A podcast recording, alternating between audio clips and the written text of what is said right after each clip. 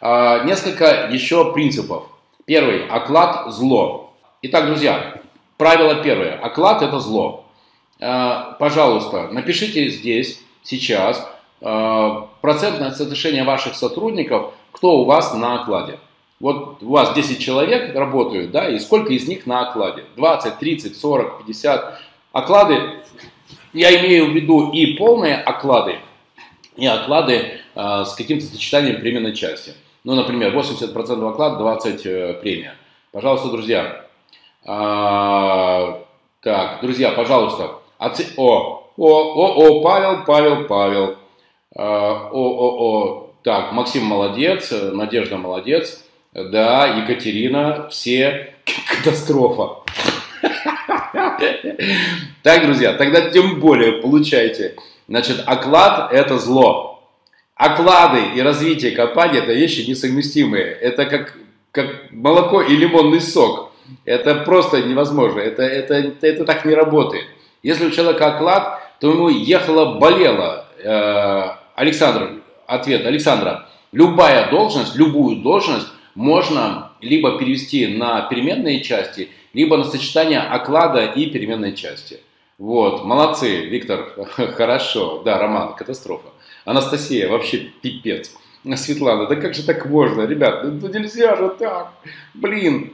Поехали. Первое правило, которое вы сегодня должны будете получить от меня и которое вы будете завтрашнего дня внедрять, это сделать так, чтобы ваши компании в принципе перестали, чтобы ваши компании в принципе исчезли люди на окладе. Но это катастрофа. Еще раз.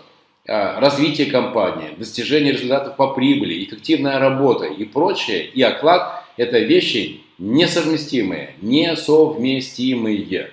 А, это, это так не работает. Просто если у человека оклад, зачем ему напрягаться? Хорошо он работает, плохо он работает, выполняет компания план, не выполняет компания план.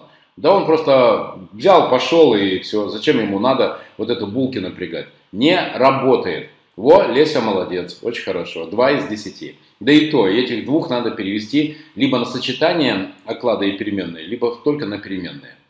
И все, записали, да, оклад это зло. Подумайте об этом. А, я не руководитель, я сама сотрудник, и да, я тоже говорю, что оклад без премии зло. Руководство говорит, что я разлагаю всю стратегию. Женя, это значит, что у вас предпринимательское мышление, и подумайте над тем, чтобы создать свою компанию – и над тем, чтобы вы там смогли зарабатывать на себя. Потому что если руководство компании, а, кстати, кто такое руководство? Собственники или генеральный директор, или кто? Если они говорят, что вы им разлагаете своими идеями про оклад зло э, стратегию компании, ну, мне это прикольно и смешно. Идите и работайте на себя. Да вся Европа так работает. Минимальный оклад очень высокий, никто вообще не работает нормально. Елена, я не хочу сейчас про Европу. Блять. Какая нахрен Европа? Забудьте про Европу. Ребят, давайте мы будем наводить порядок в радиусе квадратного метра вокруг себя, хорошо? Будем думать о том, как мы наведем порядок в России, в своем городе, в своем районе, в, районе, в своей компании. Мне срать на Европу. Забудьте про Европу. А, так, про оклады, понятно. Ирина, расскажу, расскажу. Первое, есть несколько правил, которые вы должны усвоить. Так, учитывайте только те мотивационные системы, которые ждут от вас сотрудников.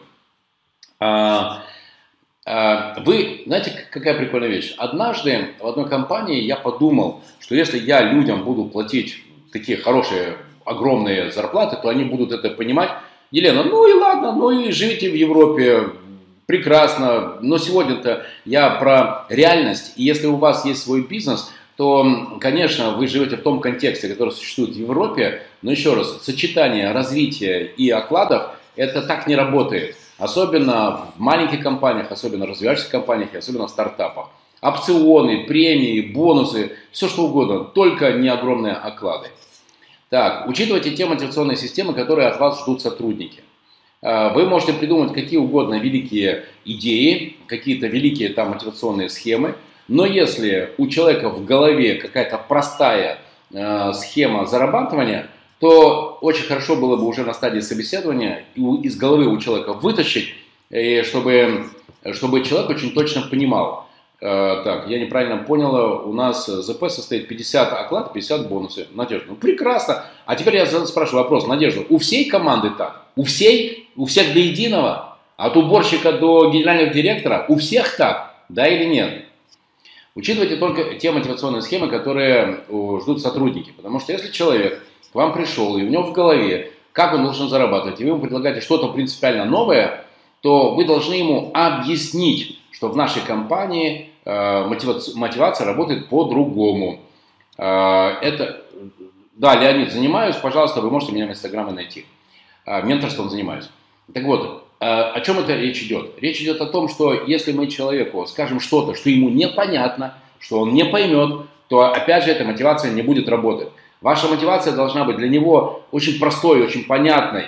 А очень часто бывает так, что я вижу на листочке бумаги, знаете, какие-то, вот если ты сделаешь это, то получишь то, а еще э, у тебя тут поправочный коэффициент, а здесь умножаем на 2, а сюда не смотрим, а здесь плюс 3 и, и тому подобное. Это просто катастрофа.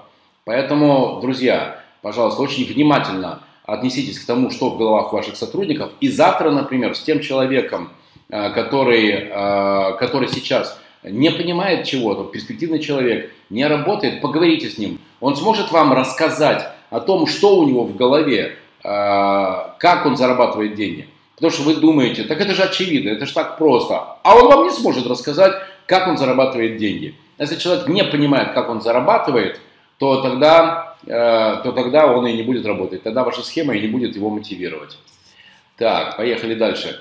Система мотивации должна быть прозрачной и понятной. Я, я даже об этом говорил э, видео э, где-то на, в, на этой неделе или на прошлой. Если мы начинаем играть в игры, когда одному одно, второму другому, третье третье, четвертому четвертое, то, друзья, мы не сможем добиться того, чтобы люди работали эффективно, потому что они начнут вышукиваться, они начнут друг у друга выяснять, а сколько у тебя, а сколько у тебя. Э, это катастрофа. Они начнут в курилках вот это вот, а ты как зарабатываешь, а кто-то начнет тихориться. И начнутся измены на тему о том, что вы кого-то больше любите, вы кому-то больше доверяете, и поэтому вы ему больше платите. Поэтому я абсолютно твердо убежден, что у всех сотрудников компании – 2 человека, 20 или 120 или 1020 или 12 или сколько, должно быть понимание, кто сколько зарабатывает. Э, кто сколько зарабатывает. Чтобы они сравнивали свои цифры с чужими цифрами. Это хорошо работает. Поэтому, если э, у вас не так, подумайте об этом. И это неправда, что люди начнут там шушукаться и начнут шушукаться те, которые э, думают, что их деньги зарабатывают, э, которые о, пожалуйста, Надежда, да, печально, что есть потолок ЗП. Все, ребят, забудьте про оклады, поехали дальше. Так вот, если вы этого не сделаете, то они будут убеждены в том, что ваши, э, ваши приоритеты это у кого какой цвет глаз, кому сколько платить, у кого размер ноги, у кого размер груди, или там, э, не знаю, там он очень хорошо жарит яичницу. Люди больш, с большим удовольствием себе придумают, почему кто-то зарабатывает больше, чем они. Поэтому я всегда стоял на том, что все всегда должно, должно быть прозрачно, и Вася должен знать точно, сколько зарабатывает Петя. А знаете еще почему? Потому что, например, есть такая фишка смешная, опять, кстати, про фишки, что ругать надо наедине, а хвалить при всех. Я считаю, что это говно. Знаете почему? Потому что вы ругаете при всех, хвалите, э, э, ой, ругаете при всех, один на один, а хвалите при всех, а когда этот человек наделал каких-то глупостей, и вы решили его уволить, то он же, вы же понимаете, как среди людей расскажет, вот вы проснулись, у вас какое настроение, и решил взять меня уволить. Ни за что. А когда у всех есть понимание, кто какой процент выполнения плана, кто сколько зарабатывает, тогда, если с кем-то расстаемся, все понимают, что расстаются со слабаками. Со слабаками. Оклад есть везде по трудовому договору, это, это МРОД. Ярослав, это неправда. Я не знаю, зачем вы говорите, это, это неправда. О! Ярослав, это неправда. Это неправда, что должен быть везде оклад. Неправда. Есть форма трудовых договоров, которые а, как раз э, человек работает по, по, на, по, э, надо ругать при всех, но корректно, чтобы без личности, без перехода на личность. Ярослав, есть формы трудовых договоров, которые позволяют платить процент. Это неправда, что всем нужно платить оклады. Я не знаю, кто вам это сказал. Значит, поехали. Система мотивации должна быть прозрачной и понятной.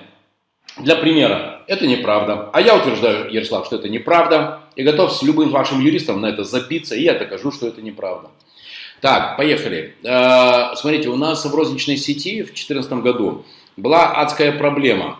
а, мы никак не могли сделать так, чтобы мясники у нас, это была розничная сеть, которая торговала фермерскими продуктами, мы никак не могли сделать так, чтобы э, процент списаний снизить. У нас процент списаний доходил до 10% в день. Это была просто ну, катастрофа. И знаете, когда все изменилось? И причем мы их учили, мы объясняли, но, блин, это катастрофа была. Сколько списывалось нашей продукции. Э, что, как надо ее хранить, как надо ее использовать, как надо ее э, перерабатывать, чтобы она, чтобы она, эта продукция, чтобы ее не списывать и не выбрасывать. А знаете, когда все изменилось? Когда мы начали в подсобках, э, э, когда в подсобках мы начали вешать таблички, и в этих табличках были указаны прямые цифры, Вася в таком-то магазине, такой процент списаний, такой заработок. Петя в таком-то магазине, такой процент списаний, такой-то заработок. И также я делал и в разных компаниях. И это очень хорошо работает, когда все знают, кто, кто, э, кто сколько зарабатывает и кто по какому принципу зарабатывает, что все одинаковые. Это прям очень важно. Я ставлю сейчас, друзья, философский вопрос. Пожалуйста, во время собеседования, сколько времени человек говорит про себя, а сколько, человек, а сколько вы рассказываете про компанию, соотношение. Пожалуйста, вот во время собеседования с новым сотрудником – я буду вам очень благодарен. Ответьте, пожалуйста. 30-70, 20 про компанию, 50-20-80, 50-40-60. Ага, очень хорошо. Да, 20-80. Молодцы. Ребята, запишите, пожалуйста, еще одну фразу от Мариновича. Она вам очень, э, она вам очень пригодится. Сфотографируйте сотрудника, а, будущего сотрудника на собеседовании. Сфотографируйте будущего сотрудника на собеседовании – потому что вы его больше таким никогда не увидите. Друзья, пожалуйста, запишите фразу. Сфотографируйте будущего сотрудника на собеседовании, потому что вы его больше таким никогда не увидите. Сфотографируйте, да, сфотографируйте, да, сфотографируйте будущего сотрудника на собеседовании, потому что вы его больше таким никогда не увидите. О чем это речь? Коллеги, на собеседовании вычислить реальную мотивацию человека, если не спрашивать и не задавать вопрос, вопросы, невозможно. Вот Андрей молодец, вот очень хорошо. Переставайте вот это вот рассказы рассказывать про вашу компанию. Кстати, если вам будут интересны, какие я вопросы задаю на собеседовании, то во время нашего интенсивного курса тоже буду эти вопросы раскрывать. Прямо вот раз, два, три, четыре, пятнадцать, десять, двадцать вопросов, которые вам помогут раскрыть реальную мотивацию человека. Молодец, Андрей, очень хорошо, 90% слушают, 100%. Друзья, переставайте говорить на собеседованиях. И, кстати, контролируйте за собой это, потому что мы начинаем, вот у нас компания, нам столько лет, мы такие замечательные, мы такие хорошие, начинаем продавать свою компанию. Это бессмысленно, это не работает. Не нужно продавать свою компанию, нужно задавать вопросы. Во время собеседования нужно задавать вопросы. Какие надо задавать вопросы? Я во время нашего интенсивного курса расскажу.